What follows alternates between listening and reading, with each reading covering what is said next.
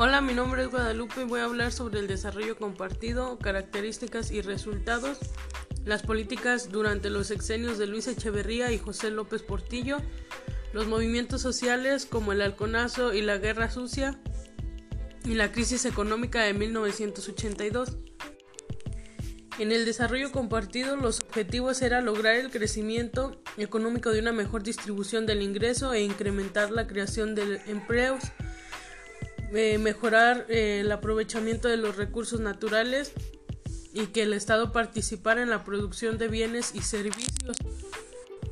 Este movimiento se caracterizó por la capacidad del Estado para conducir la economía cuestionada y la expansión económica con recursos de la venta de petróleo, ya que en este se amplió la base de recaudación fiscal y el déficit fiscal también fue financiado por la deuda externa. Como resultado de este modelo, eh, el Producto Interno Bruto creció en un 6.3%, la inflación fue del 25.4% y para 1971 fue de un 5% y de 98.8% para 1982. El empleo creció un 4.2% y los salarios mínimos disminuyeron en 0.6%. Hubo desequilibrios estructurales, déficit externo, fiscal, deuda y disminución del ahorro interno y ineficiencia de la planta productiva. En el periodo de Luis Echeverría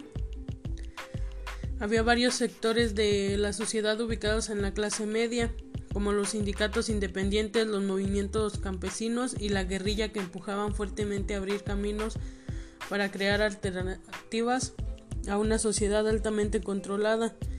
Y ante esta presión, a finales de 1971 se concretaron tres reformas a la ley electoral que consisten en aumentar el número de habitantes de los distritos electorales, reducir la edad para ser diputado, de 21 años y senador que sea de 30 años y la disminución del porcentaje de votación de 2.5 a 1.5 para que los partidos políticos conservaran su registro y obtuvieran diputaciones del partido.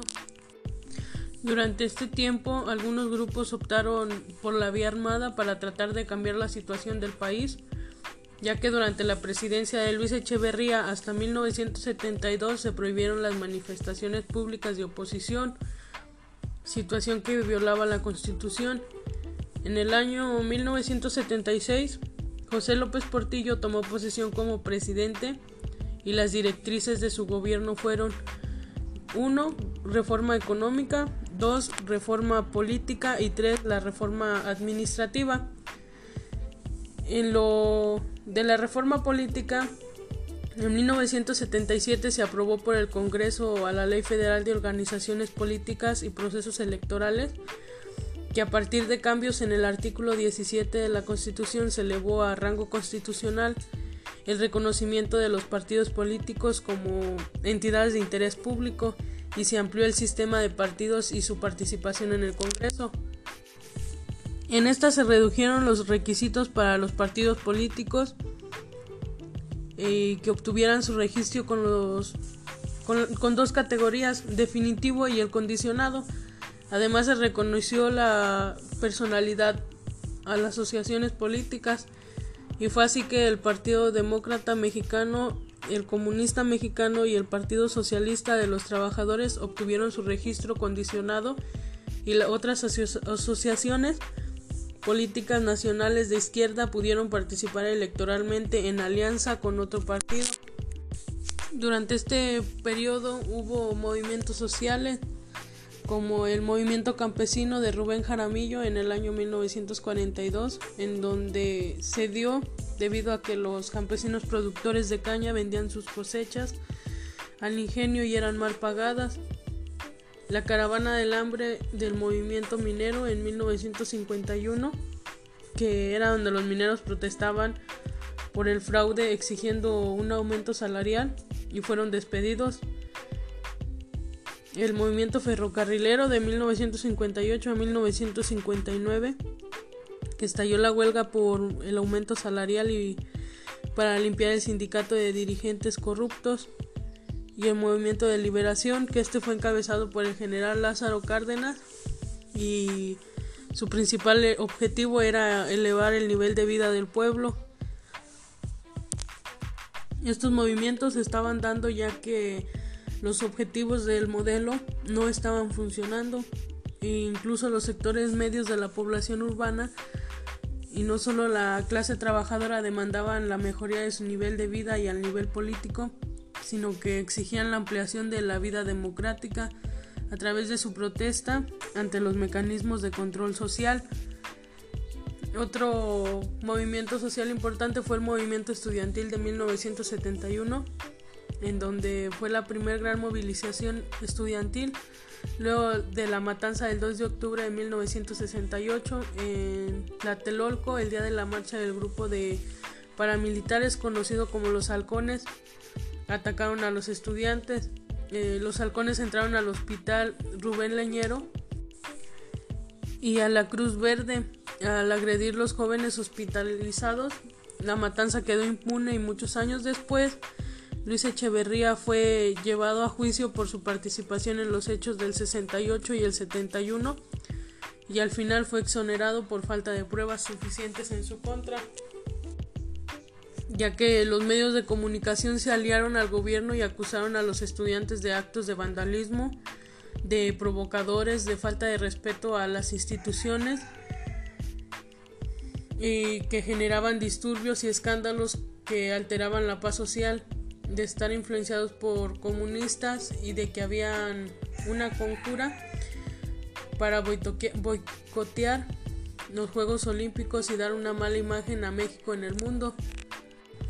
Desde entonces se empezó a catalogar el periodismo de México en 1968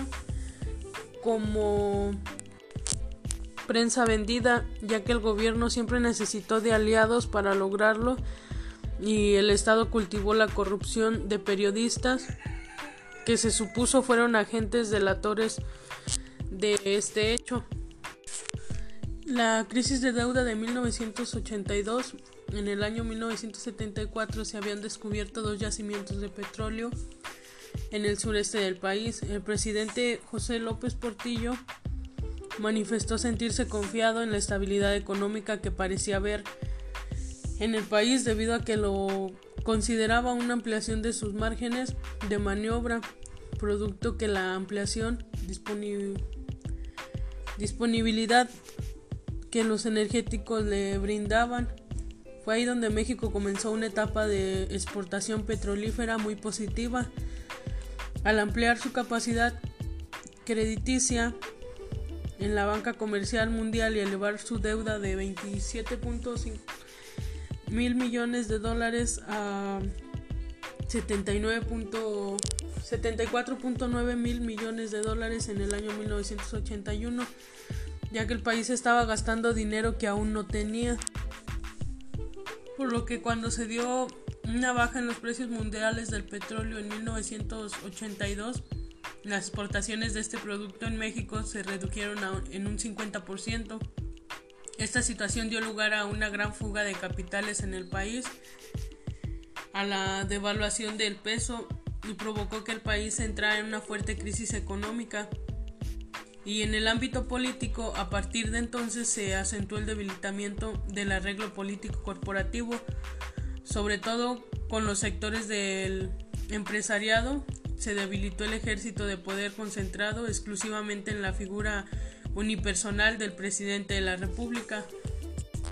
López Portillo se justificó mediante la implantación de un control integral del tipo de cambio y la nacionalización de la banca. Y una vez que asumió su mandato el nuevo gobierno encabezado por Miguel de la Madrid Huertado, envió al Congreso de la Unión la iniciativa de la ley reglamentaria del servicio público de banca y crédito que permitía nuevamente la participación de los particulares en el sistema financiero. Esto se dio a partir de la crisis y trajo consigo un cambio estructural de un nuevo modelo en donde sus objetivos era mejorar la competitividad, estimular el libre acceso de recursos de capital y los tecnológicos, promover la estructura más flexible y lograr el crecimiento económico sostenido y la estabilidad de los precios para lograr aumentar el nivel de bienestar de la población.